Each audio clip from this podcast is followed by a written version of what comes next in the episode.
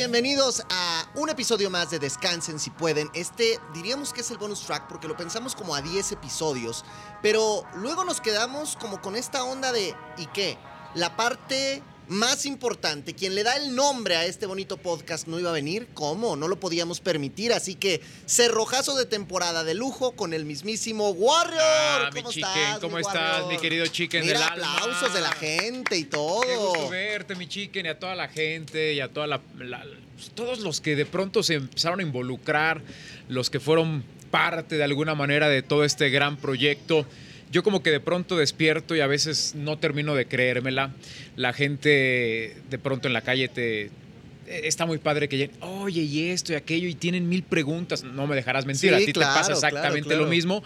Y qué lindo, ¿no? O sea, es parte de la magia de Survivor. Pero además es una magia, Warrior, que en tu carrera ha tenido que ver con una diversificación. A ver, de pronto tú tienes una trayectoria muy importante como comentarista deportivo, como analista, como reportero, todo lo que ha tenido que ver con el mundo del deporte, donde ya eres una figura consolidada en México. La gente ya sabe quién es Warrior, llegas a los estadios, te piden fotos, te piden autógrafos, vas en la calle por tus narraciones, por lo que has hecho. Pero esto es totalmente diferente, Sí. ¿no? O sea, eh, eh, la gente que ya te conocía en, en el fútbol, que ya te conocía en esta trayectoria tan importante que tienes, bueno, este es un público nuevo y un público distinto. Completamente. Fíjate que me- en- de alguna manera ha sido bien extraño el, el- el impacto, ¿no? Ha sido muy distinto a, a lo que yo quizá en su momento pensaba. Hay mucha gente que decía, ah, mira, el Warrior, el, justamente todo lo que hablabas, el que está en cancha en los partidos de selección, o el que narra partidos de Liga MX, el que cubre a la selección mexicana, el que lo vemos en los protagonistas. Y también hay un público que dice, oye, ¿de dónde salió este conductor? No, no lo Sí, conocía sí, sí, porque son nichos Claro, di- distintos. Hay mucha gente que, por ejemplo, está muy al pendiente de, de este tipo de proyectos, este tipo de programas como Survivor y que no necesariamente ha visto fútbol o que no le gusta el fútbol o que no le gustan los programas deportivos. Pero también hay un público que sabía quién era Warrior y que de pronto me ve en este escenario y dice, órale, qué padre. Había gente que también, o hubo mucha gente que decía, yo no te conocía en, en- en tu otra faceta y que hoy que regreso a, dicen, ah, órale, el de Survivor también Está hace narrando fútbol, el de Survivor. Está narrando fútbol. Lo pusieron a hacer fútbol. ¿Qué tal? Es una mezcla bien interesante. Al final de cuentas son públicos distintos. Al- o sea, yo lo veo como dos grandes círculos. Se, se unen y, y dentro, o sea, en esa unión está el público que sí sabía quién, lo que yo hacía y que después se dio cuenta de lo que yo estaba haciendo en Survivor, pero también hay otro sector de gente que no tenía ni la menor idea, ¿no? Pero en este ejercicio, Warrior, cuando de pronto la gente, ¿no? Te habla alguien de acá y te dice, oye, está la posibilidad de que vayas a República Dominicana a encerrarte X cantidad de meses, a narrar no partidos de fútbol, sino a narrar competencias de dos cuates que se están aventando Sí, sí. costalitos. O sea, lo, lo llegaste a dudar, te dio algún temor, dijiste, bueno, pero es que voy a tener que ausentarme de mi carrera y esto me puede. O sea, sí, Sí, sí, me la hubo- pensé, sí, o sí sea, me la pensé. A mí me, a mí me avisan un lunes y el jueves yo ya estaba volando a Ah, o sea, Dominicana. tanto, tanto. No, no, no hubo tiempo. O sea, no hubo tiempo tampoco para pensarla. Inclusive el mismo lunes que a mí me, me notifican, que me, que me anun- no que me anuncian, que me lo hacen saber, ese mismo lunes yo tenía que dar una respuesta. Wow. Por la noche, de alguna manera, les digo que sí. Después el martes entramos ya en otro terreno y más complicado. Pero, pero, pero, pero el, antes de ese terreno complicado, ¿cuál era tu dilema? O sea, ¿qué pensabas? ¿Qué decías? ¿Iré? ¿Iré a estar bien? de entrada, ¿Irán a el- el que ¿Irán no sabía exactamente a qué iba. O sea, yo, yo conocía el formato y lo había visto en la temporada 1, pero, pero no estaba tan claro de, de cuántos días, cuánto tiempo. Inclusive estábamos a medio torneo. Sí. Está el proyecto de Juegos Olímpicos de por medio. O sea, yo decía, ¿pero alcanzo a regresar? Sí, sí, claro, pues alcanza a regresar, ¿no? ya después vimos que no. Que no, que no pasó. Eh, entonces, yo tenía como que sí ciertas dudas, pero a la vez muchísima emoción. Yo dije, yo no puedo dejar escapar esta oportunidad. Yo siempre he sido un creyente de que en la vida pasan por tu vida distintos trenes. Ah, En ocasiones tú tienes que ir a la estación de trenes para buscar cuál es el tren que debes Claro. de tomar buscando cierta ruta que tú has trazado. Pero hay ocasiones en que ese tren pasa fuera de tu casa, que te toca la puerta y que tú sales y dices, ¿lo tomo o no lo tomo? Y yo creo que en la vida hay que saberse subir a los trenes. No, y, Chiquen, o sea, hay que saber decir, va, me subo y vemos si es la ruta que yo tenía definida y si no, pues encontrarás otro tren que te regrese. No pasa absolutamente nada. Creo que también de eso trata la vida y Mira, lo tomé. Nosotros, cuando estamos adentro de Survivor, no vemos qué está pasando, si ese tren fue bueno o fue malo. Tú tenías este acceso a redes sociales Sí. donde empezabas a ver desde el día uno Sí, sí. que este proyecto iba a ser no como otros proyectos, o sea, sino que iba a ser el proyecto. Así es. Eh, y, y no digo de ti, digo en general, ¿eh? O sea, eh, el proyecto por lo que generó, por las audiencias, por la expectativa, por lo que sucedía cada Toda la conversación que se todo, desataba. Todo, las tendencias. Eso, eso a ti, ¿cómo te fue llenando? ¿Cómo te fue emocionando? Que era lo que yo a ustedes poco siempre intentaba decirles. "Ah, Vale la pena decirle a la gente que, que por cuestiones de formato, y no me dejarás mentir, Sí. yo no me podía acercar tanto a ustedes. No. Yo no podía platicar. Yo tenía mil ganas de acercarme con ustedes y platicar y qué óvole, cómo Porque a nosotros nos ponían unas Y regañizas, ¿eh? abrazarlos y, y decirles, venga, no se desanimen, y levantarlos y darles la mano y chócalas. Yo no podía. No. Pero yo por dentro me desmoronaba de no poder acercarme a ustedes a darles un abrazo cuando peor la estaban pasando. sí, sí. O sea, si por mí hubiera sido, yo hubiera sido el primero en robarme las galletas para llevárselas, pero yo sabía que me iban a correr, No, yo- y- que yo no podía. Pero yo tenía muchas ganas de acercarme a ustedes, de platicarles, de decirles todo lo que estaba pasando y que yo me daba cuenta a través de la conversación digital en redes sociales y de los, los mismos números que estaba arrojando el programa, pero no podía hacerlo. En algunas ocasiones sí medio los agarraba por ahí arrinconados y les decía, aprovechen, ya estamos aquí, lo que siempre les decía cuando comenzaban las ceremonias, ya estamos aquí.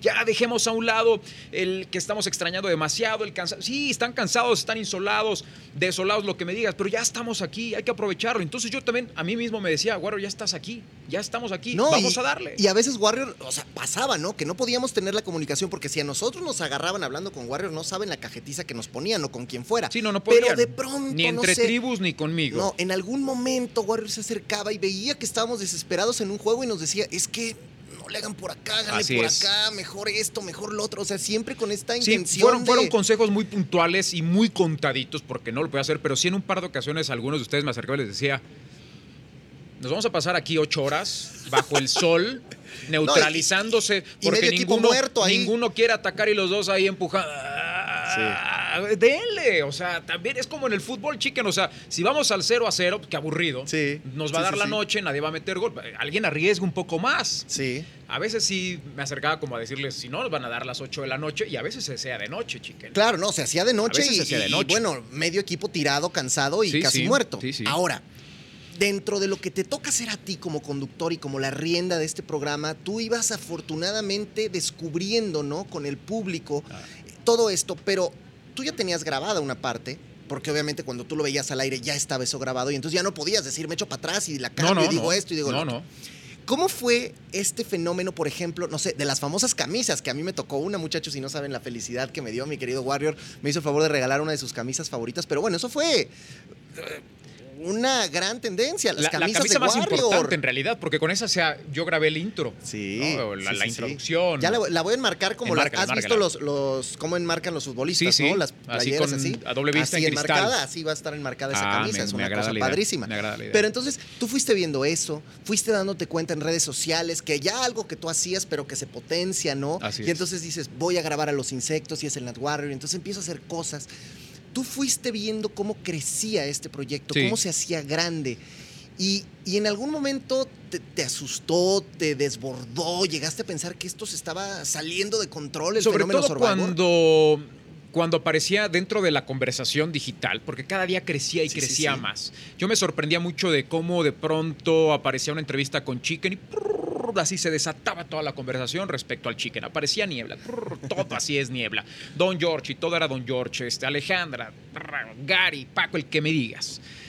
Era impresionante la cantidad de, de menciones eh, de cada uno de ustedes cada vez que aparecían en, la- en las entrevistas o en el reality o en alguna de las pruebas. Pero también cuando yo aparecía y, y sobre todo cuando la gente empezaba a, a creer que, que había injusticias de mi parte o de que yo me inclinaba por algunas de las tribus. No estás viendo las Claro. trampas. Y, y dije, o sea, ¿en qué momento? En el fútbol es algo muy parecido. Tú narras un partido de fútbol, gana América 2 por 0 a las Chivas y entonces todos los de Chivas te echan la culpa Claro. como si tú hubieras hecho Sí. que su equipo perdiera. Exacto. Eh, no eres objetivo y tienes favoritismos Sí, y tu sí, equipo sí. favorito es el América, entonces odias a las Chivas. Lo mismo, yo, yo empecé, o sea, es ahí cuando me di cuenta del impacto que tenía Survivor. Cuando de pronto también, más allá de los, de las, de los buenos comentarios, también había una carga eh, fuerte de comentarios en donde te tiraban a matar porque no, injusto, tienes favoritismos, no cuidas las trampas, te están haciendo trampa y no ves, eso no está permitido. A ver, de entrada, Chicken, fueron 170 Sí, juegos a lo largo de la temporada, juegos que nacían, se jugaban y morían, ya nunca más volvían a aparecer. Entonces no hay un, un libro de 100 hojas de reglas por cada uno de los juegos. Si nosotros dejábamos correr, la prueba es porque se permitían hacer ciertas cosas. Tú fuiste testigo. Cuando algo estaba mal, Se se, detenía, frenaba, se sí. detenía, se les decía y los, eh, se les penalizaba o se repetía el punto, lo que tú me digas. Pero la gente de pronto, chiquen, si en, si en los Olímpicos, en la gimnasia, en los clavados hay polémica, no, es que ese juez no nos quiere a los mexicanos porque nos calificó mal. Imagínate en algo como esto. O sea, Además, también llegaba a entender ser, a la gente. tú tenías que ser el juez Así que es. no podías poner el exagero como Warrior. No, Aquí sí tenías que ser totalmente Sí, sí. legal, justo, neutral. Y pues bueno, eso, es, eso a veces es y complicado. cuando agrégale que tenía a eso. 26 participantes. que- Gritándote al lado. no, deja tú. Y que buscaban también la maña. Sí, no me dejarás mentir. o Decía sea, Niebla que era Mañabaibor al de final. pronto cuando yo veía ya, ya el programa le decía, ¿cómo es posible? O sea que, porque había momentos en donde en verdad no nos percatábamos de ciertas situaciones. ¿Por qué? Porque como en cualquier otro deporte, pues buscas la maña, No, que no es lo mejor, pero es parte de, de- de- de esa necesidad de triunfo. Tú haces hasta lo imposible por intentar sacar provecho de ciertas situaciones. Había quienes eh, se excedían en eso, había quienes no se atrevían a buscar algún tipo de maña y otros decían, pues de aquí soy. ¿no? Porque además tú vas al Kraken, no vas al Victoria y tienes un palco donde vas a narrar. Acá Así tienes es. que estar narrando a ras de cancha y muchas es. veces cuando están pasando cinco, seis o siete cosas al mismo tiempo y además ser los ojos de todo, ¿no? Entonces eso tampoco es nada fácil. No es nada fácil. Y agrégale que, por ejemplo, ya en las últimas semanas, cuando las pruebas eran de eliminación directa, que arrancaban ocho, se eliminaban seis, luego quedaban cinco, luego cuatro, todos al mismo tiempo, y la calavera tiene que caer justo en el tapete, era bien complicado Sí. de pronto, porque tú estás viendo a Chicken y resulta que Niebla, la calavera de Niebla se lo rodando, y luego la de Denisha la aventó al río,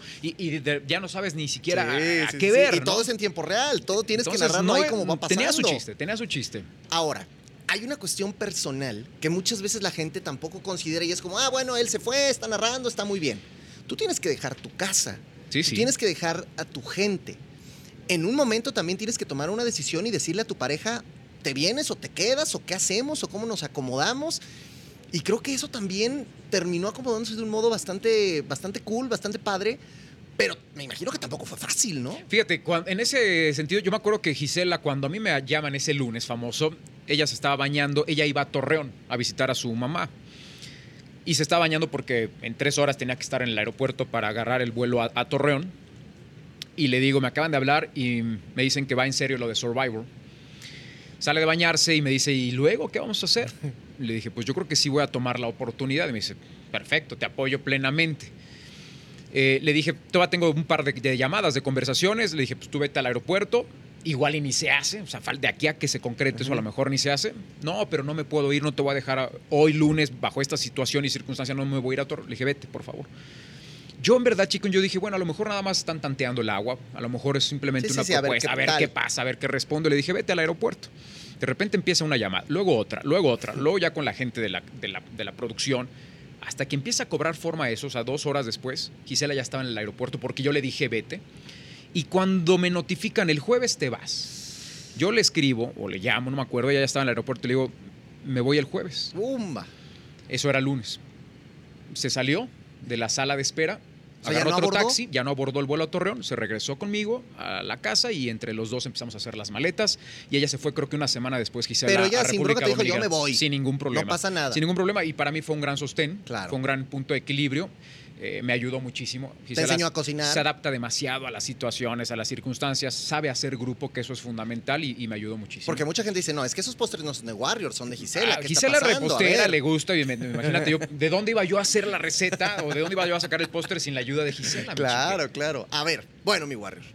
Tenemos aquí algunas dinámicas que hemos hecho con los sobrevivientes que han pasado por acá, algunos juegos, donde es que, mira, la gente está vuelta loca con que te quite cierta camiseta de neutralidad. Yo sé que es difícil y yo sé que es complicado, pero vamos a, vamos a intentar a ver qué pasa. Hasta ahora ha sido muy político. ¿eh? La Sí, gente me sí, dice, sí, yo "No, sé. ¿y ¿quién era el que más? Bueno, y el que Alejandra, menos?". que Alejandra dice que eras llena, ¿eh? Alejandra insiste en que yo soy llena, dice que soy llena de closet.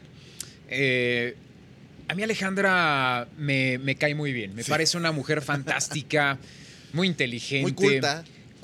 Le puso mucho sazón a Survivor, la verdad. O sea, que, que esta, estas partes yo también las aplaudo mucho, todos aquellos que, que- que se fueron por el lado oscuro. Sí. ¿No? Gary, Paco, Sí, Alejandra. sí. Que hubo varios, varios que le otros jugaron al lado tantos ahí oscuro. que se les unieron. Fernando, que no sabía si sí o si no. George, de Don repente. George. A final de cuentas, le pusieron la, la sal y la pimienta, ¿no? Pero, a ver. Yo fascinado con ellos. Esto son algunos juegos que adaptamos obviamente para Warrior, no les podemos poner lo mismo que a los compañeros sobrevivientes porque Warrior vivió otras circunstancias, pero todo esto es de lo que te tocó vivir a ti desde tu trinchera. ver, muy bien. ¿Ok?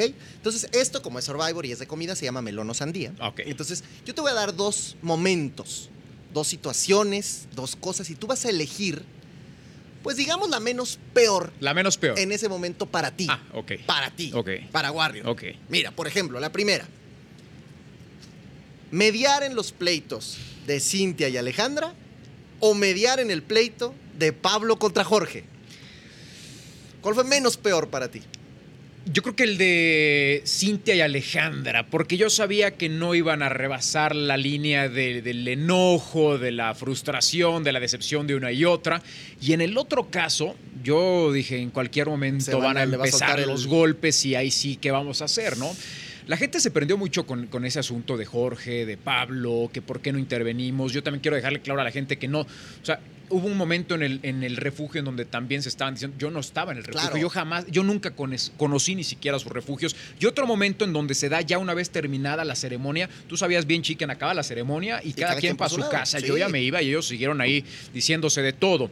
Eh, el- hubo otro gran pleito entre ellos en donde no intervenimos porque también era parte de, de saber hasta dónde iba a llegar esta situación, ¿no? Entonces como que yo sabía que no iban a llegar a los Pero sí golpes. fue tenso. O sea, Pero sí en fue algún muy momento tenso. dijiste, y Yo sí- sufrí. sí tira un Si tú me preguntas qué situación fue menos, menos eh, peor para mí, la de Alejandra y Cintia. Yo sabía que, que era un pleito ahí fuerte, en donde creo que nunca terminaron por, por quererse. Esa A es la realidad. Más allá de que terminaron de comadres, no es cierto. De comadres no, no terminaron. Yo nunca me creí eso de las comadres. No, no, yo, yo tampoco, la verdad. A ver, esto, este está más fácil, pero a ver si es cierto.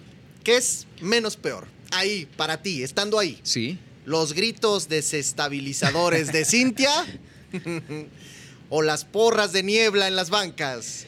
Eh, yo creo que los gritos desestabilizadores de, de Cintia, porque eran esporádicos, ¿no? No eran siempre. En cambio, los de Cintia eran una constante. Niebla todo el tiempo gritaba y gritaba. todo el tiempo, todo el tiempo. Pero, ay, ¿qué haríamos No, sin no, no, la verdad es que sí, era una cosa padre, que ella lo decía, ¿no? Yo sabía que, es que ella dice, yo así sacaba la frustración, tenía No, que y además gritar echar la yo siento porra. que lo hacía de corazón. Pero O sea, sí llegaba un momento donde todos ya era de, ya, Sí, por ya, supuesto, ya, sí, tantito, por supuesto. tantito, danos tantitito chance, ¿no? Pero, no, pues yo creo que me quedo con los gritos desestabilizadores de Cintia porque no eran siempre. No eran todo el Solo tiempo. cuando no todo el necesitaba lanzarlos. A ver, esta, esta es más complicada. El momento de la lesión de Cristal Uf. O el momento del último desmayo de Cintia. No, me quedo. Los dos fueron momentos críticos. Yo estaba muy tenso, pero sí tengo que elegir con el de Cristal, porque al final de cuentas a Cristal yo la vi moverse de inmediato. Y lo así de, que sí dijiste no, algo ya lo pasó de raro. Cintia. Yo a veces me acuerdo, chicken, de verdad, y, y se me enchina la piel del, del- de lo consternado que yo estaba en ese instante. Fue la única ocasión, te lo confieso, chicken, que yo dije, ¿qué estoy haciendo aquí? Claro. O sea, fue tanto lo, lo, lo difícil del momento para mí. Yo tengo el corazón, soy, tengo corazón de pollo. O sea, me, me dejo llevar mucho por las emociones y, y sentí muy feo por Cintia, porque dije, ¿cómo es posible que, que se haya desmayado? Cuando la suben a la camilla y que, y que llevaba los, los brazos laxos y la mirada en blanco y después los gritos de Don George de no te vayas, Cintia, no te vayas, Cintia, yo pensé lo peor. Claro. O sea, yo inclusive dije, seguramente mañana, pasado mañana, vamos de regreso todos a México. No sé, o sea, dije, Oye, y, al ratito viene de regreso caminando normal, ¿no? después, cuando veo que ya está en la ambulancia, ya me- nos hacen la señal de que, de que había reaccionado, que estaba bien. Ya, Ya, todo como que yo volví a respirar. Pero para mí ese fue, si tú me preguntas, el momento más difícil de Survivor, para mí, para mí en esta temporada, el desmayo de Cintia. Que, que se desmayó dos veces, porque una vez fue cuando cargó mucho peso, Sí, sí. se fue para atrás, pero este sí fue mirada perdida. Sobre todo, o sea, y, y no parecía para tal, No. porque cuando acaba la primera vez que se trenzaron como Yo pensé cuatro que horas. la que estaba mal era Bárbara, porque Yo también. incluso pues era la que menos también. peso. Pero aparte Cintia estaba bien, o sea, medio se había sentado y le estaban quitando la arena y de repente, pum, se desvaneció. O sea, fue, de- fue mucho el, el- el esfuerzo. La pasé muy mal en ese momento, te lo confieso. A ver, mi Warrior, en este vas a tener que hacer un gran ejercicio de honestidad, ¿eh? A ver. A ver. Sargento Rap hablando horas y horas y horas en la ceremonia o Natalia Alcocer hablando horas y horas y horas en la ceremonia. No, me quedo con el discurso de Sargento Rap horas y horas y horas. Porque Sargento de alguna manera siempre te sacaba de la chistera Sí. algún otro tema o un tema en particular. Eh, y Natalia yo ya sabía hacia dónde iba, ¿no? Sí. Casi siempre. Y mira que a Natalia la quiero muchísimo, pero si, si tuviera que elegir uno u otro, me quedo con los discursos de Sargento, porque de pronto yo me lo imaginaba como rapeando y empezaba a sentir que ya venía la rima, ya venía la rima y empezaba a construir un imperio de, de frases y frases y frases. Era, era bien interesante escuchar a Sargento, ¿eh? sobre todo en sus últimos eh, discursos. Creo que lo fue haciendo de una mejor manera y impactó a varias personas. Oye, ¿quién, ¿eh? quién hablaba mucho? Pablo, ¿no? De repente cuando le tocaba. Pablo hablaba, muchísimo. muchísimo, Pablo hablaba muchísimo. Pero para mí Pablo eh, me representaba un momento de cuando yo necesitaba algo en especial, sabía que una de las principales rutas para conseguir mi objetivo era Pablo. Otra de las grandes rutas, de acuerdo a lo que yo quería escuchar, era justamente el hombre que tengo aquí a mi lado, que era Chicken. Cuando la cosa yo veía que no iba a ser tan sencilla para que se abrieran y confesaran ciertas cosas, yo tenía como carta de salvación a Chicken, yo tenía a Pablo. O sea, había cinco o seis personajes que, que sí eran muy frontales, que eran muy directos, que no se guardaban nada. Bárbara, por ejemplo, Sí. también yo le preguntaba a Bárbara y lo decía la propia Aranza, lo decía. Otros tantos fueron mucho más políticos a lo largo de la Como temporada. Adi, por ejemplo. Sí, sí, que, que mantuvieron siempre una línea de muchísimo respeto, más polites, no querían meterse tanto en problemas. Paco también era una buena carta, o sea, también lo Sí. que yo le preguntaba me lo decía. Oye, y había otros que entenderles estaba cañón. Saludos, Gary, ¿no? O sea, que hablaban y se rebuscaban. y Deja- y, y aparte, de- en, el, en el tema de Gary, había que ver cómo se encontraba. Sí. Si andaba emberrinchado, decía, ¿voy con Gary o no voy con Gary? ¿Cómo viene Gary? ¿Cómo está Gary? O cuando lo veía con el sombrerito hacia abajo, Sí. que se escondía, que Sí. escondía la mirada, yo decía, pues ni para qué. O sea, se ve que hoy no quiere hablar, se ve que hoy no tiene ganas de decir nada, ¿para qué le pregunto? No voy a perder tiempo intentando preguntarle algo para que no lo conteste bien o no tenga muchas ganas de contestar, pues mejor me iba con alguien Es más. que qué interesante esa lectura, Era Warrior, la que tú psicología. Yo tenía que, estudiarlos, yo tenía que estudiarlos. Mira, muchas veces los amé, los odié, los volví a amar, tenía ganas de abrazarlos y a veces tenía ganas de decirles regresense a sus casas.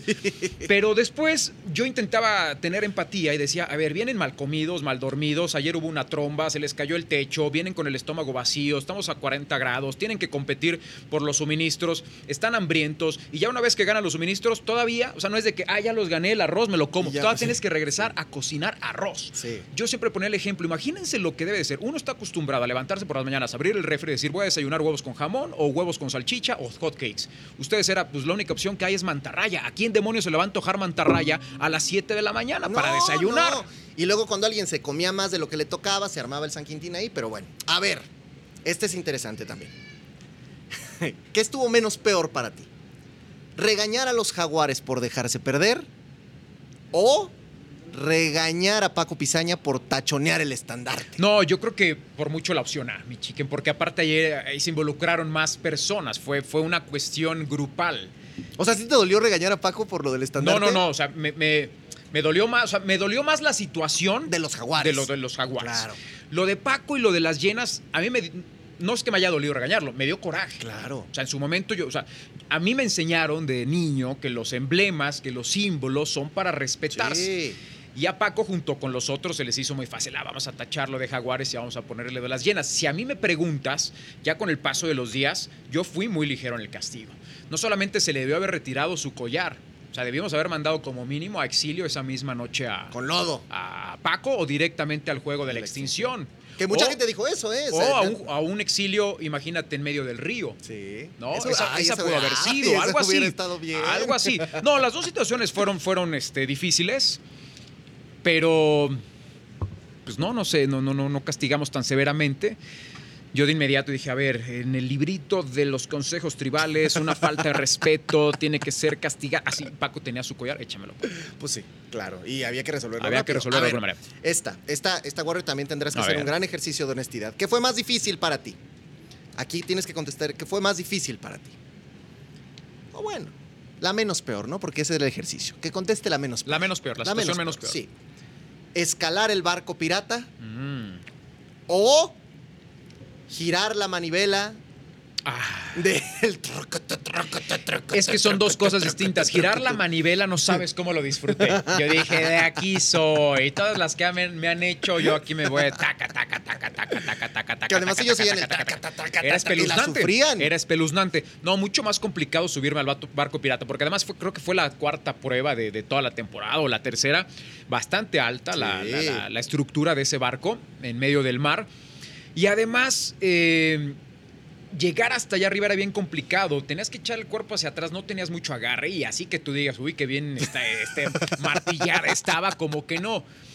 El problema no fue subirse, el problema fue también la bajada. claro. Pero mira, afortunadamente ya pa- para bajar ya estaba grabado la prueba, entonces dijiste, ya, no había- ya, si me caigo y me pasar. fracturo, pues no pasa absolutamente nada. No, mucho más difícil subirme al, al barco pirata. Bueno, está jugando muy bien Warrior, muchachos, para que vean, está jugando mejor que muchos de los sobrevivientes, para que se den un Me estoy comprometiendo, ahí. me estoy No, no, comprometiendo. lo estás haciendo bien, lo estás haciendo bien. Fíjate que hicimos una dinámica con el público a través de las redes sociales, donde ellos te dejaban alguna pregunta. ah, vi que ¿no? la, la pusiste en tus historias. Exactamente, en Instagram. Entonces, elegimos las tres mejores A ver. por, por varias situaciones. Una, o porque son las que más se repitieron, o dos, porque se- sí, pues creo que es algo que nunca has contado. Y si no, bueno, pues vamos a ver. A ver. Nos preguntó Josué HDZ96. ¿Tú sabías, Warrior, o te imaginabas, o hubieras atinado cuáles eran las consecuencias en caso de no llegar a un acuerdo en negociaciones de capitanes? O sea que si yo sabía qué es lo que iba a pasar de consecuencias. si ellos no llegaban a un acuerdo al momento que tenían que hacer intercambios o tener que hacer cosas Sí, así. tenía idea, tenía idea, pero no tenía la, la certeza absoluta. Pero iban a ser consecuencias graves. Igual si algo le pasaba a Petunia, tú sabías que no se iba también, a pasar, también, también, por supuesto. pero no nos puedes decir que no se iba a pasar. Pues mira, eh, había varias opciones. El exilio era quizá lo mínimo. A lo mejor no era Lo solamente mínimo. una noche, sino hubieran sido más noches, por ejemplo. ¿Te acuerdas de ese río que en ocasiones atravesaban Sí, que les llegaba sí, sí, a la sí, mitad sí, del cuerpo, sí. que no era muy profundo, pero aviéntate No, una noche no, ahí. no, no, aviéntate en 10 minutos Evidentemente no había ni pirañas ni, ni cocodrilos, pero pues estaba llena de sanguijuelas. Sí. Eh, la, la- No manches. Acá- La temperatura cómo se baja radicalmente. No, no, no, no, no. No, no, sí, cosa- por supuesto que las consecuencias eran complicadas. Pero de todos modos, yo, yo siempre tenía la, la certeza de que iba a haber algún punto de negociación y de acuerdo. O sea, sería demasiado ilógico pensar que no llegaran a un punto de negociación. Cuando O sea, vimos todos a Petunia dijimos, el mejor premio, pero no se la todo- pueden comer. Sobre Oh, todo que no es mejor e- era premio. la época o la etapa donde estaban verdaderamente, o sea, con Sí, muchísima hambre. sí. O sea, la gran transformación que tuvieron todos ustedes se dio entre la semana 1 y la 3 Sí, aproximadamente, que es cuando se empezaron a chupar. Ve el cuerpo de Daniel. No, sí, decía el Natalia que de- parecía José José. El cuerpo de Eduardo, sí, sí, sí, sí, Sí, Daniel sí, parecía. José José. Cuando Pero lo lesiona, últimas, ¿te acuerdas el de su lesión en aquel que fue como fútbol americano? O sea, yo también cuando lo vi dije, ¿qué es esto? O sea, Sí, se nos van a caer a pedazos. Yo pasé durante muchos, o sea, yo muchas veces, de verdad, chiquen, sí llegaba a casa y decía, pues espero que mañana estén todos. O sea, los veía tan mal. Cuando yo decía, vayan a su refugio, descansen si pueden. Yo decía, "Re- mañana llegará Bárbara, llegará Chiquen, llegará este Daniel. Y la mayoría estábamos, ahí estábamos. Y llegaban tambaleándose, pero llegaban. Pero llegábamos. A Llegaban. ver, dice Pamela V2. ¿Qué rol hubieras tomado en tu tribu si fueras un sobreviviente? Yo creo que algo muy parecido a lo que tú hiciste. O sea, Chicken era un tipo eh, conciliador, era el que generaba o tejía los hilos de la conversación a la interna, el que buscaba la confrontación y en el, en el buen sentido de la palabra, o sea, decir, vamos a hablar las Sí, cosas, sí, sí. no nos las guardemos. Tú muchas veces me dijiste, yo no soy de los que se guardan las cosas, yo prefiero decirlas. Yo creo que más o menos hubiera ah, sido algo así, porque yo no creo que en las pruebas hubiera sido un tipo este, que marcara diferencia. Pero sí hubiera sido tantito mejor que yo, probablemente. Ah, bueno, eso me queda claro, eso me queda claro. Pero tampoco así tan, tan, tan. Sí, sí, ¿no? sí, sí. Yo creo, a veces me he preguntado eso. Bueno, yo- el Warrior como quién hubiera sido, quizá en tema de físico. Sí. Y, y creo que yo mismo he llegado a la conclusión, obviamente no tan bueno como él, pero, pero más o menos parecido como a Julio. O sea, yo no soy un tipo ni musculoso, ni con los pectorales marcados, nada, nada. Si te fijas, Julio no tenía ningún no, músculo así no, definido. Hasta, tantita pancita Claro, chelerona, así ¿eh? estoy. Sí, sí, sí, Entonces, sí. Pero, pero tenía mucha fuerza y resistencia. Yo cuate habilidoso, Yo más o menos quizá por ahí, pero me hubieran echado como toda la semana cuatro. que lo de Chicken fue bien raro. O sea, tú te fuiste de rebote, Chicken. Sí, la verdad es que sí, porque no Qué había no mala me habían onda, qué sentenciado ni mala nada. onda. Pero es chistoso porque luego la gente afuera tampoco se da cuenta de este tipo de situaciones. ¿No? Yo cuando saliera de bulto, no dabas puntos, no, no sé qué, pues la gente no Yo te voy a decir veía una todo cosa, lo que tú hubieras llegado dentro. mucho más lejos. O sea, si, si vamos a tema de pruebas y resultados y estadísticas, o sea, Alejandra duró muchísimo y su efectividad en las pruebas era baja. No, No, Yo, yo era lo que le jugaba. Yo dije, bueno, yo sé que en la cancha voy a bailar las calmadas, pero si en el campamento no me nominan. Niebla, por ejemplo, duró Pues, muchísimo y, y claro. tuvo una racha en donde no le salían. Hasta después hasta empezó a después crecer, ya- crecer, ya crecer y se claro. terminó Pues convirtiendo de en un- Nisha, ¿cuánto tiempo estuvo de Nisha adentro? igual. O sea, yo creo que tú, bajo esa misma estrategia de la conciliación o el diálogo, todo, podido haber llegado muy lejos. O sea, la gente tiene que entender que Survivor no es estadística nada más. No, No, solamente no. lo que pasa en las pruebas, es todo lo demás. O sea, también es una prueba mental. Claro. Y muchas veces es más mental que no, y- física. y habíamos algunos que sí nos sentíamos mentalmente muy fuertes, o sea, que estábamos ahí con esto, pero bueno, pues desafortunadamente Te tocó. a veces pasa te y tocó, está bien, ¿no? Te Y- tocó y- con y- aquel laberinto maldito. Y luego yo sentí mi Warrior que al final pues uno viene y da más puntos afuera que adentro, así que también, así debe también, ser, ¿no? también. A ver, pregunta. Johanna Sama, es que luego se ponen los nombres, Samayoa 01. Warrior, que ella nos escribe desde El Salvador. ¿A qué sabía la tarántula? Ah, fíjate que ese fue uno de los momentos más peculiares. No me la esperaba, de verdad. Creo que ya íbamos a mandar al, al- al juego, a, que tomaran posiciones y de repente a Dianés Warrior, que, que casi siempre a Dianés era de las pocas que levantaba la Sí, mano cuando, cuando quería, quería decir hablar. algo. Y dije, ahí va Dianés a decirnos algo.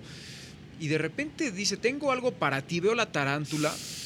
Yo lo primero que dije es, me la tengo que comer, cortamos, les digo que no, ¿sabes qué? No, no me interesa. Y después dije, ¿por qué no? O sea, si ellos lo, lo hicieron, ¿por qué yo Pero no, no te la lo pensaste, o sea, no como que dijiste, ay. Sí me la pensé, pero dije, me voy a ver ridículo Porque ya ni diciendo que calientita no. estaba, No, o sea, no, ya- ya venía-. Entonces empezamos con las patitas y todo. Mira, sabe como entre cangrejo y como pescado. ¿Tú la llegaste a probar o no te no, tocó? la tarántula no. Como entre pescado y cangrejo, pero Pero te comiste el cuerpo Sí, también. me comí también el cuerpo. El tema es que lo mastiqué 60 minutos y ahí seguía la tarántula. Y ya la escupiste mejor. No, no, sí me la Ah, comí, ¿sí? ¿sí? me la comí. El tema es el pelito, como la Ok. piel aterciopelada, lo que te genera ciertas ansias.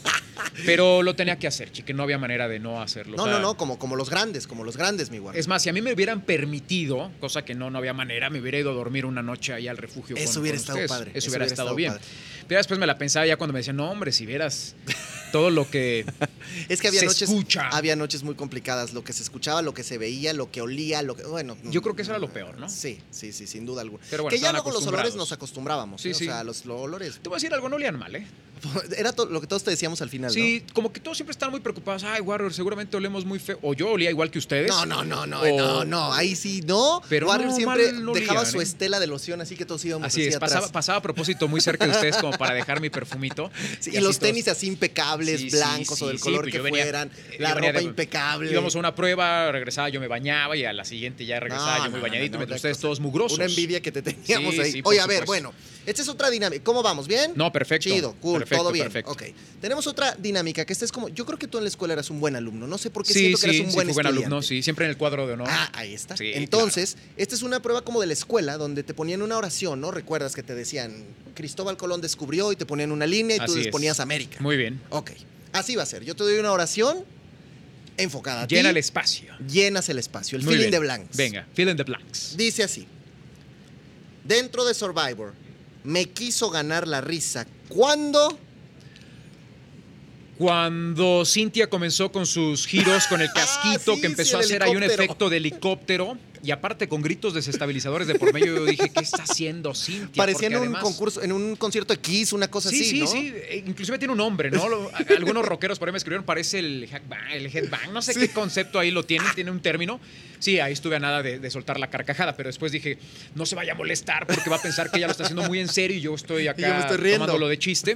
Me, me aguanté. Pero Bien, sí, ese bien. fue uno de los momentos más, más chistosillos. Arrancado bien, Warrior, con este examen. Segunda, el discurso de salida más conmovedor fue. El de niebla. Te quedas Cuando con se, cuando se fue niebla. Inclusive, creo que fue la única ocasión en donde, escuchando el discurso de alguien, se me salieron un par de lágrimas. Porque además todo fue muy emotivo, la pieza del rompecabezas, cómo hizo la Y analogía. ya muy cercanos cómo- a la sí. final, ¿no, chiquen? Sí, o sea, sí, en donde ya fue cuestión de un día simplemente. Y además su discurso fue muy bonito. Y una mujer que sí demostró, porque de verdad sí fue sapeada, minimizada. ¿cómo no? O sea, en el campamento todo el mundo decía, ay, sí, niebla no. y ese discurso de la, de la escuchada". pieza olvidada, me pareció muy adecuado para los tiempos que vivimos en el mundo. ¿Cuántas piezas olvidadas no hay en este planeta? ¿Cuántas personas no se sienten la pieza olvidada o rechazada o la que Sí, nadie sí, ve claro. porque le, le- le tocó estar un poquito más alejada del resto? Me parece que fue un discurso maravilloso. Que ahora me da gusto porque anda empoderadísima Niebla, ¿eh? La vieran y anda con Anda todo. empoderada, anda empoderada. que ya se compró un micrófono como el tuyo así y todo. Es, Ya- así es, lo cual me da muchísimo gusto. Imagínate sus gritos y sus porras ya con Con ese micrófono, Lo no, que van a hacer, la van a correr de donde viva. Y tú te quejas, Gisela. Bueno, ok. La que sigue. El juego más complicado de narrar fue. El de los cotonetes que tenían que marcar con, pi- con pintura el peto del, del adversario. Por la. Porque. Por la rapidez del, del mismo juego, lo complicado que era observar el, el propio juego y luego que si sí manchó, que si no tocó, que si en qué parte, luego que se pegaban, que se golpeaban, de que, el, que el codo de Adianés, que si la careta de, eh, de Cintia, que si eh, Niebla soltó patadas en el suelo. Ese fue el más complicado de todos, pero por mucho, chicos. Ok, pero muy por bien, mucho. muy bien. A ver, a ver este. ¿eh? Cuando me hablaban los sobrevivientes de lo que sucedía en el campamento, me costaba comprender qué. Si hablaban por estrategia o si hablaban con la verdad. Ok, o sea, tú de repente no, no, no tenías muy claro si nosotros te estábamos diciendo algo que de verdad pasó No, no, o que lo estábamos no inventando tanto tan o que lo claro, no, sino que yo como buen reportero también tenía mis fuentes. Claro, y Y sabías yo qué sabía cosas habían pasado. exactamente qué había pasado. Me faltaba escuchar la otra parte, la de ustedes, y de pronto había cosas que no cuadraban. Ok. Entonces era ahí cuando yo decía, ¿será real? ¿Será que mi fuente no me está contando la verdad? ¿O será que lo están diciendo por mera, mera estrategia? ¿Y qué hacías? ¿Te ibas a lo que te, te nacía? Les daba el avión nada más y ya. Y me iba con otro. decías a jugar, Así vámonos. es. Ok, a ver. Me dieron ganas de probar el juego o circuito de... Ah, muy buena pregunta. Eh, el de la, la estructura giratoria en, en el día de la final, Ajá. donde estaba Dianés y Julio. Sí, sí. Ese me hubiera gustado, que eran como pollos rostizados dando Ok. vueltas. Yo pensé Ese- que ibas a decir que el de la bola donde metieron a, a Cintia, que era como una pelotota donde ellos se No, metían. no, no, ese ese no, no, no, ¿Por qué querías no. probar ese? No, no, no, aparte ahí estaban emberrinchados todos Sí, sí, y que no, que está muy difícil y, y les dolía todo y que ya no iban a poder a caminar nunca de por vida y, sí, sí, y. Gary ya decía que, que mañana no se paraba y sí, no, no, ese fue, ese fue complicado. Pero ese fue de los más rostizados ese me gustaba. bueno, ¿eh? Sí, a mí siempre se me antojaron los de la alberca. Me hubiera gustado también el de la estructura que, que se elevaba, sí, sí, sí. que te tenías que agarrar como changuito o el, o el uno de los primeros, el del abrazo de oso. Ok. Que también ah, fue en el El mar, del ¿te abrazo acuerdas? de oso, ese sí se te antojaba ese se me ese. antojaba. Estaba difícil. Pero ¿o el de- en el que había que sacar. Ah, el del, el del poste que, te caías. Ah, pensé que el del, el del Segundo del- tercer del- día. de donde fue el pleito de Natalia y Aranza y ese. ¿te No, no, no, no, no, ese no, ese no. Sí, el, el donde estábamos colgados, Donde que, estaban que colgados. quedaron Paco y Daniel. Así es que después Paco, ya desde ahí, Sí, reclamando, desde ahí. no, es que yo no escuché tu indicación. Sí, sí, que, que se vio claro la mañota, ¿no? Estaba más lejos Daniel y estaba más Sí. cerca Paco y según Paco no me había Sí, escuchado, ¿no? claro, claro. Ya Desde ahí yo tenías que haber visto, "Ah, este va a ser mañozón, Paco", va a ser Ya desde ahí los estaba conociendo, ya sabía por dónde venían. A ver, la recompensa que más disfruté entregar fue. Ah, qué buena. Las primeras videollamadas. Ok. porque yo sabía que lo necesitaban. Pero después también las videollamadas me generaban un poco de conflicto porque había a quienes les afectaban más de lo que les podían beneficiar. Algunos les daba para abajo, Sí, ¿sabes? Es decir, sí. ya había mi familia, ya los extrañé.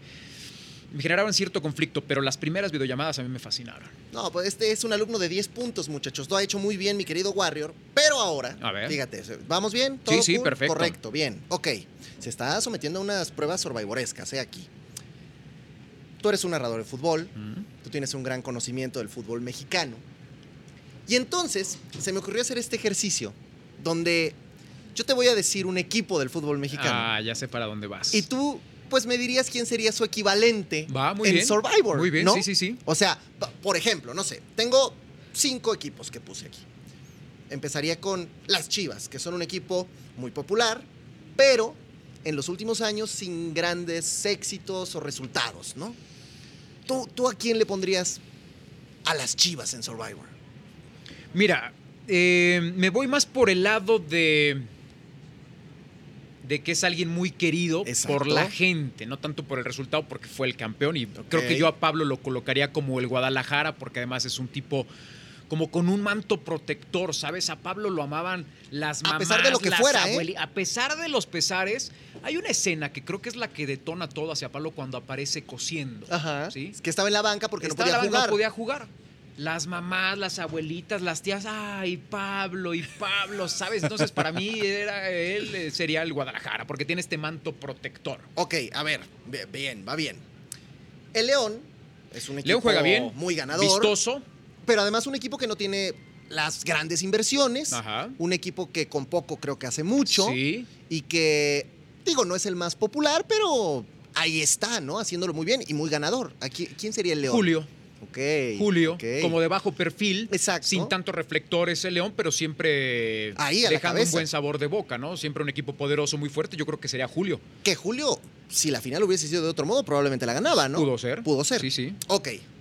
Vamos con los Tigres. Ah, Ya sabes, mucha lana, mucho éxito, mucho ruido, jugadores internacionales. ¿Qui- qui- ¿Quién podría ser los Tigres? los Tigres. Probablemente. Probablemente Gary. Ok.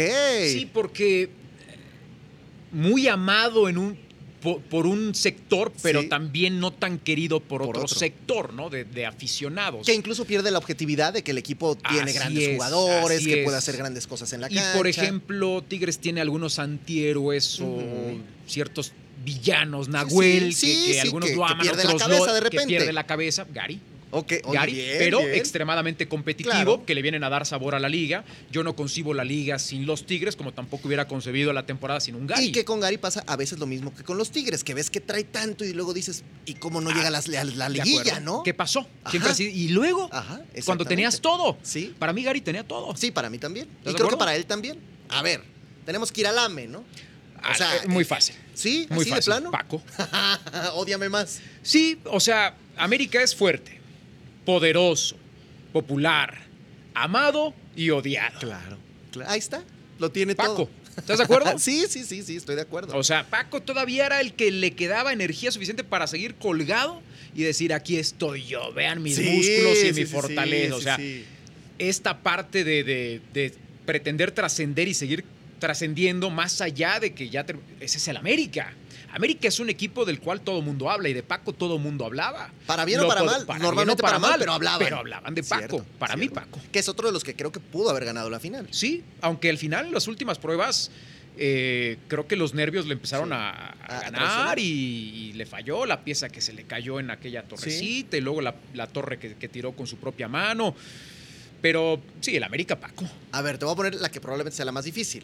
¿Quién sería el San Luis? O sea, un equipo que está jugando en la primera división porque pagó una multa y porque a lo mejor no, no tenía tanto mérito, pero que, pero que ahí estuvo jugando, que ahí está siempre, que no tiene ni a los mejores jugadores, ni el mejor equipo, ni el mejor estilo. Saludos amigos de San Luis, ojalá levanten la verdad, ¿eh? Pero, pero bueno, estamos hablando de los equipos. ¿A, quién le pondrías ese San Luis?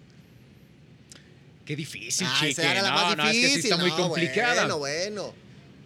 Eh, tendría que ser mi Bella de la Vega. Ah, Mi Bella de la Vega, porque de repente uno habla de todos los equipos. de- ¡Ay! El San, ¿sabes? Sí, También sí, así sí, de sí, nos. ¡Ay! Bella de la Vega. que también en alguna jornada pudo haber sido protagonista el San Luis y dar una goleada, claro, ¿no? Pero por supuesto. Sí, que ya lo hacía. No, y, y- y porque además el San Luis de alguna manera tiene con qué Sí, generar ruido. sí, no sí, siempre lo hace. Bella también tenía lo Claro. suyo, también tenía sus estrategias y a sus seguidores y sus formas y sus maneras. Yo tampoco consigo Survivor esta temporada sin la presencia de Bella, ¿eh? aunque, aunque fue poco el tiempo, creo que No, no, y, y para nosotros sí fue como un año de Creo que le puso, ahí, o sea, le puso fue también mucho tiempo, sal y fue pimienta. mucho tiempo. También sal y ¿A pimienta. ¿A ti sí te llegó a preguntar por su chamarra que se le perdió o no? Porque eso se lo preguntó Sí, claro. a todo mundo. sí, a todo sí, el me lo mundo. preguntó. Hasta que alguien la regañó y le dijo: a, a él no le puedes preguntar nada que tenga que ver con que si se te perdió una chamarra o un coco. ¿No? Claro, claro. Pues, pues ¿Quién sería el Cruz Azul? Cintia. Cintia, pero pues la Cruz Azuleó otra vez, ¿no? Sí, o sea, sin quitar al Cruz Azul actual, que es el, Claro, el campeón, Cintia, pero, pero el, Cintia. el Cruz Azul de los últimos 23 Cintia, años, que, que siempre llegaba, probablemente llegaba, fue llegaba, llegaba. superlíder durante buenas partes y de la se quedó o- a nada. O Cristal, ¿no? En algún momento, que también fue una mujer que estuvo ahí, ahí, de líder de la competencia, Sí. pero cuando iba a entrar a la liguilla, el octavo le echó, ¿no? Sería como un, ¿qué te diré? Este, Cristal. Entre Cristal, Cintia. Cristal hubiera sido como un Pachuca, o sea, de que. Sí, sí, sí, de que y siempre a la está, de que siempre la- a la hora buena algo ya no pasó. llegó a la liguilla o algo Sí, pasó. Cristal sí, hubiera llegado sin ningún problema también. Era muy poderosa. ¿no? ¿Y Adi qué hubiera sido? ¿Como Rayados o, o como...? Adi vendría siendo Santos. Ah, claro. un equipo querido, un equipo respetado, un equipo que no se mete en problemas. ¿Estás de acuerdo? Y que llega y a veces gana, a veces pierde, pero siempre da buenas exhibiciones, sí, ¿no? sí. Niebla, tal vez un Cholos. Sí, ¿No? porque además es de Tijuana ella, ¿eh? Además es de Además Tijuana. Tijuana, eso nos Cholos ya fue campeón, Niebla también ganó algunos A collares. mí déjame a mí Necaxa, estamos igual, o sea, jugando a veces para el perro, no llenando el estadio, pero ahí estamos, ahí seguimos. Este, ¿Quién pudo haber sido el, el- el- el Toluca, por ejemplo? Pues es que depende qué Toluca, el Toluca actual de Cristante o el Toluca de Saturnino, ¿no? O sea, el, el Toluca actual que es medio intermitente. Toluca casi siempre va, es un equipo que está, Sí, que está entre los mejores, sí. ¿no? Yo creo que puede haber sido Sargento, un Sargento. Sí. Y aparte Sargento es un diablo, es un pillo, Ahora, es un diablo. ¿Qué equipo le hubieras puesto, por ejemplo, a Don George o, o- o a Denisha o, a- o a estos personajes que entraron y que dijimos todos, estos A son, Don George en la primera un, semana y llegaron más que un equipo, lejísimos. pues tendría que ser un personaje, ¿no? Y si lo relacionamos con el fútbol, pues tendría que ser el Piojo Herrera, ¿no? Claro. Tem- sí, porque es un cuate temperamental, Así es. pero que luego también llora Sí, que después te dan ganas de irlo a abrazar y ustedes claro, también, o sea, que tiene esta como dualidad, ¿no? O sea, que de repente, ay, qué lindo, y cuando explota, Sí, sí, no hay quien los detenga. Eh, sí, o sea, que, que es muy fácil que pierdan la cabeza. Pero al mismo tiempo es un personaje entrañable que llora, que se pone contento, que, como dices, que lo ves como alguien que quieres abrazar. Sí, sí. Sí. Bueno, pues ahí está, analogía futbolera, muchachos, con el Warrior, para que vean que, o sea, esto es Survivor. Survivor, como tú lo dices, es como la vida misma y es como, pues, Survivor es la vida. sí. Survivor es la vida. Y creo que lo dije en la ceremonia final, en el Consejo Tribal, en el día de la final, que, que acá afuera todos somos sobrevivientes de alguna manera. Todos tenemos que salir temprano de la casa para ir a buscar el sustento, para regresar con algo de suministros, para poder alimentar a tu familia, para poderle llevar alimentos a, la gente que tú quieres y que tienes que sortear un mundo de, situaciones y circunstancias, desde un transporte público, desde el clima, desde el tráfico, eh, las eh, inclemencias del, del- del tiempo, del clima. O sea, todos somos sobrevivientes de alguna manera. Todos tenemos que luchar, todos tenemos que poner ese extra para poder sobresalir en lo que hacemos. Todos vamos a tener días muy difíciles, todos nos vamos a llenar de derrotas, del cúmulo de derrotas, pero también en algún momento todos nos vamos a llevar a llegar de, a llenar de, de esa victoria que te va a volver a, a impulsar. A levantar. Para mí Survivor es la vida misma. Oye, tengo que decir algo. En defensa tuya, mi querido Sí, Warrior, sí. te llenó de halagos el día de la final, ahora que hablabas del Capi, pero no lo escuchábamos. Nadie lo escuchaba. No, Todos no. estábamos ahí sufriendo porque no se oía, porque era en vivo. Para los que digan que no, claro que era en vivo, Yo estábamos salí- todos ahí. Bueno, es que de pronto me topé con unos comentarios, creo que un día hasta screenshoteé unos, que decían, qué farsa y qué fraude, estaban transmitiendo al mismo tiempo en dos países, ¿quién miente? No estaban en vivo. ¿Cómo? ¿Quién miente? No, bueno. O sea, por supuesto que estábamos en vivo. Tan es, en- tan es así que, que cuando entramos y nos enlazamos con el Capi, eh, yo no lo escuchaba. No, no, y nos dimos cuenta porque todos estábamos ahí en el foro y, y no tenías como Y- el regreso. Y yo que la única que tenía. yo, yo estaba así, al, al Flor Sí. a- a- Ey, lo conoces muy bien, ey, Alperen, ey. un turco. Eh, eh, y yo por acá y el. Capi allá en el monitor, un desastre. ¿Y qué dijiste? Capi me está hablando de Pablo. Yo no sabía de qué estaba hablando, yo no sabía si estaba hablando de Pablo, si de Cintia, si de Julio, si de mí, si del consejo, si estaba ya parodiando a alguien. Yo no tenía ni idea. Y para la gente que esto vale aclararlo, porque luego mucha gente se va con unas ideas rarísimas.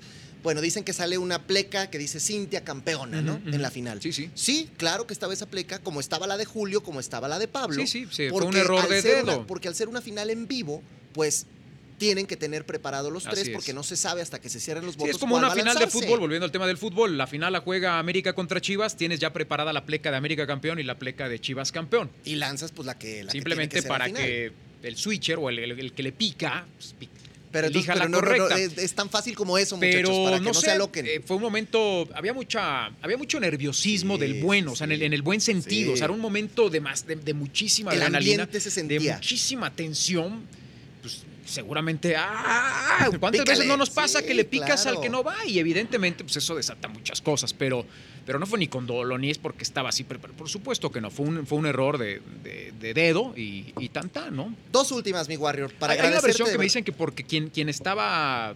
Quien tenía sí, la, la tarea o la responsabilidad, entre otras cosas, de, de- de mover algunos más botones, yo no sé qué pasa en cabina, que pensaba que yo iba con el segundo lugar. Entonces, yo, yo iba con el, con Pablo ya a darlo como Ah, ganador y dijo, ah, pues primero va Cintia, pero después, pero tampoco me, me cuadra mucho porque también decía No, Cintia campeón. Claro.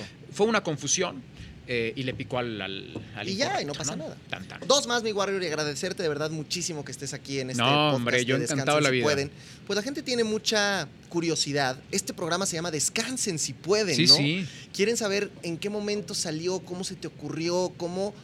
Y si, bueno, pensabas el impacto de esta frase. O Fíjate sea, que fui no. al teatro el fin de semana pasado y, y- y- y uno de los personajes le decía al otro, descansen, si Sí pueden. pueden. Y se reía todo el teatro. Sí, fíjate que surgió una noche antes de la primera grabación. Yo tuve algo de insomnio. Yo te decía que yo, a mí un lunes me avisan y un jueves estaba volando. La noche del miércoles y la noche del jueves yo no dormí entre nerviosismo, eh, pensar si era lo correcto, no, cómo iba a ser, etcétera. Y de pronto de esas veces que te, te llega una- un cuestionamiento a la mente, decía, ¿cómo los voy a despedir cada vez que termine una de las ceremonias, regresarlos a su refugio? Y no sé, me iluminé y fue una cuestión de, pues cuando vayan a descansar, lo que menos van a hacer es descansar. Nadie puede descansar plenamente en una tabla, este, No, sin no, no, techo, con trombas. Entonces era una manera como entre burla y no burla, como un poco de, de- de sátira o humor negro de descansen, si pueden. O sea, Ok. porque ni siquiera es una afirmación, es como un...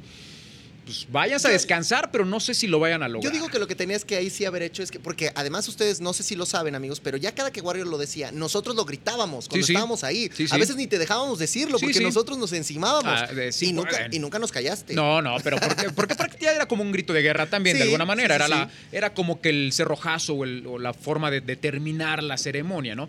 Eh, sobre todo cuando había de algún lado mucha algarabía y había felicidad, pues la gritaban y todos los perdedores pues no decían No, nada, no, era no, obvio. Pero así se dio de manera natural y la gente lo adoptó y de pronto ahora es bien... Resulta hasta, hasta extraño. Mira, estaban mis padres de visita recientemente y yo en las noches, así ya cuando se iban a su cuarto, bueno, descansen y ellos mismos sí pueden. O sea, ya como que se escucha raro nada más decir Es que es como del descansen. imaginario colectivo ya, Warrior. O sea, Como la gente ya lo que tiene. decir la si pueden, si no lo dices ya. Así es. Igual, ¿eh? Yo me voy a dormir, le digo a mi novia, bueno, hasta mañana, mi amor, descansa. Si puedes. O puedes. sea, eh, ya es así, ya, ya se quedó. Sí, y es, es como desearte de que pues, sí descansa, pero pues a ver si lo logras, ¿no? Exactamente. Nadie sabe. Ahora, viene la otra. ¿Volverías a Survivor? ¿Como conductor? Sí, claro. Sí, sí, por supuesto. Creo que fue para mí un tremendo reto. Me, me dio la oportunidad de, de conocer a fantásticas personas. Yo a todos ustedes los respeto muchísimo, los admiro muchísimo. El hecho de haber tenido el atrevimiento de decir sí a una aventura y a un desafío de este tamaño. Yo siempre estuve en una posición muy cómoda. Yo regresaba a casa, me podía bañar, yo sí podía dormir, podía descansar, tenía una cama, tenía un techo. Hubo noches en donde de pronto aparecían tormentas tropicales, eh, trombas durísimas, y lo primero que hacía era pensar en ustedes. Y yo tenía ganas de ir por, yo le decía a Gisela, me dan ganas de agarrar la camioneta y traérmelos uno a uno a la casa para que estén protegidos, porque sentía muy feo de verdad por ustedes. Yo sufría, sufría por ustedes, porque yo sabía que la estaban pasando muy mal. Pero eso me permitió conocer a extraordinarias personas. Todos los que pasaron por ahí de principio a fin, los fui conociendo y me fui dando cuenta de la valentía eh, que, que- siempre mostraron, que en las venas tienen esas ganas de trascender, de marcar rumbo, de marcar diferencia. Y lo más lindo de todo esto sí regresaba, porque a final de cuentas, Survivor es la demostración de que siempre podemos hacer cosas independientemente de cómo seamos, chiquen, en la parte física. Vivimos en tiempos en donde Claro. en donde los estereotipos están tan marcados y nos regimos tanto por el estereotipo que pensamos que el, el bajito, el alto, el musculoso, el musculoso van a... O sea, chiquen, para algo vamos a ser siempre muy buenos y Por para algo vamos a ser muy malos. Estas fortalezas y debilidades, en nosotros está explotar las fortalezas y mejorar nuestras debilidades. Para mí fue tremendamente emotivo ver pruebas en donde Denisha ganaba de principio a fin, Claro. ver pruebas en donde Niebla, Aranza o Bárbara ganaban y arrasaban la prueba con su ligereza y su capacidad de, de saber utilizar su cuerpo para bien. O sea, que Jorge ganó algunas pruebas. O sea, Esta fue la parte más bonita. Que no importa cómo seas, hombre, mujer, musculoso, no musculoso, con peso, sobrepeso, peso ideal, con músculos marcados, con chichis, con lonjas, como sea, Sí, para claro. algo vamos a ser buenos todos y para algo vamos a ser muy malos. En nosotros está aprovecharlo para lo que somos buenos y reírnos de lo que somos para lo que somos malos. Es, es la naturaleza. Eso es a mí lo que más me dejó Survivor. El podernos dar cuenta que somos fascinantes como seres humanos, que tenemos una maquinaria perfecta, así como estamos, chiquen, así como estamos. Nuestra maquinaria es tan perfecta que es capaz de adaptarse hasta las peores condiciones de vida. Te voy a decir algo, querido Warrior. Y esto lo digo a nombre de las 25 personas, además de mí, que estuvimos en esa aventura, con las que he platicado en este ejercicio y en fiestas y en porque además hemos hecho una Sí, comunidad sí, sí. padre, ¿no? Sí, Y unida. que, que esa parte también está, está, Está- está buena. Está muy buena, sí. Bueno, todos coincidimos en algo. Cuando estás allá adentro, cuando no puedes comunicarte con otras personas, cuando no tienes a tu familia cerca, cuando la producción está muy lejana y no puedes acercarte a ellos, cuando ves una cámara lejísimos y dices, tampoco le puedo hablar, cuando me subo a una lancha y no le puedo hablar ni a la persona que Sí, está sí. manejando esa Sí, lancha, lo único que tienes de contacto fuera del cuate con el que te acabas de pelear la noche anterior o del que ya te criticó porque fallaste o lo que sea, eres tú. Ese es el, eres el único vínculo y el único enlace que nosotros como participantes de este reality show tenemos. Y todos, querido Warrior, absolutamente todos, coincidimos en que gracias a ti, Survivor fue una mejor experiencia para todos. Muchas gracias. Y creo que eso, mi querido Warrior, yo no sé qué tan importante o no pueda, pueda ser para ti, pero nosotros siempre con tus palabras, con tus acciones, con tus narraciones, con tus saludos a distancia, Así es. con, con esta Los vibra que visuales. siempre se percibió, nos sentimos más apapachados, más tranquilos, más cobijados. Y, y de verdad yo te quiero agradecer esto en nombre de, de las otras 25 personas No, que, no, no. que formaron parte de esta aventura. Mil gracias. De verdad que, que para mí fue fantástico. Me generaban muchas cosas, chiquen, me movían muchas cosas. Cuando ustedes ya estaban a veces formaditos para la ceremonia y que por alguna razón no empezábamos y que yo, no sé, me daban ganas de ir a, hacer pipí en ese momento, que me salía un poquito, y veía allá al fondo sus, sus costalitos, sus morralitos allá apilados en donde traían cocos, almohadas, machetes, mangos verdes, este... Me, me- me daban en- mucha ternura, o sea, me llenaban de satisfacción. Yo decía, es que qué maravilla de seres humanos todos los que están aquí, de ser parte de esto, de querer trascender a pesar de lo difícil que, es esta labor. Porque nadie allá, nadie acá afuera sabe en verdad lo que todos ustedes pasaron, porque lo que vieron fue 10 veces más pesado o 15 veces más pesado. Pero ustedes, chiquen, ustedes fueron, fueron, son y serán los protagonistas. Ustedes son los que escribieron esta historia, ustedes son las que tejieron todas estas grandes historias, toda esta aventura es de ustedes, de nadie más, o sea, es por ustedes. El Warrior fue un, complemento más, fue el hilo conductor, fue el que tenía que poner la parte ceremoniosa y, la parte de las preguntas y, la parte de, darle cierta estructura a algunos de los contenidos y la parte de la narrativa. Pero los protagonistas son ustedes, chiquen. Y yo siempre así lo vi desde el día uno. Yo no fui a, Survivor a querer ser yo el protagonista, el protagonista, a querer ser más, a querer pretender ser más que alguno de ustedes. Ustedes eran los, los protagonistas y ustedes siempre fueron la magia y el éxito de Survivor México. Pues yo sigo teniéndote que agradecer. Agradecer por prestarnos el nombre de este podcast. No, hombre, para mí un honor, para mí un placer. Por estar aquí, por platicarnos todas estas vivencias, porque la gente lo pidió, porque la gente lo quería, porque la gente necesitaba escucharte, necesitaba verte. Y bueno, pues para nosotros esto fue mágico y así es como cerramos este podcast. Estos 10 episodios con los sobrevivientes, más este episodio especial con Warrior, que para nosotros ha sido pues una cosa muy bonita, una cosa entrañable. El poder platicar contigo, querido Warrior, yo sé que para la gente también lo será.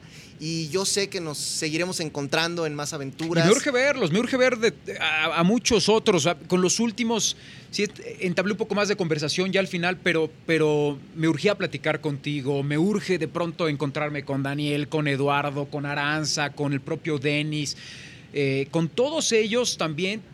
Porque muero de ganas de irlos a abrazar y de darles las gracias en persona. No, no lo he podido hacer con todos, pero muero de ganas de, de platicar y, Y- que me y- cuenten también sus Y vivencias. todo el mundo está puestísimo, puestísimo para eso, Warrior. así sea. Muchas gracias. Seguimos en contacto y en comunicación porque Familia Survivor ya somos todos. Así es. Como ustedes que han visto este podcast que hoy termina, que hoy llega a su fin, gracias a toda la gente de Azteca Digital que se ha rifado durísimo para este trabajo, a la gente en las cámaras, a todas las personas, a Tristeza en la producción, a Sai, a Gino, a Emil, a toda la gente que, ha a hecho todos tus posible este podcast, a todos los invitados de la primera temporada de Survivor, de la segunda, que Todas todo el mundo las venir a dinámicas platicar. muy Pues buenas. bueno, Yo me chuté todos los podcasts. Ay, gracias, te lo juro, te lo juro. gracias, Warrior. Sí, de verdad. Y gracias sobre todo pues a ti que te enganchaste con Survivor, que te gustó, que lo disfrutaste, que lo viviste, que lo sentiste, que nos odiaste, que nos mentaste la madre, que nos aplaudiste. Todo eso es el fenómeno Survivor, que pues hoy da este cerrojazo oficial y que pues esperemos Warrior verte en la siguiente Ojalá temporada que así sea. de Survivor. Que así sea, mi chicken. Gracias. Gracias, a ti, chicken. Y pues díselos tú, mi querido Warrior. Gracias a todos, a esta cámara. De verdad, infinitas gracias a toda la gente que siguió de principio a fin esta gran aventura.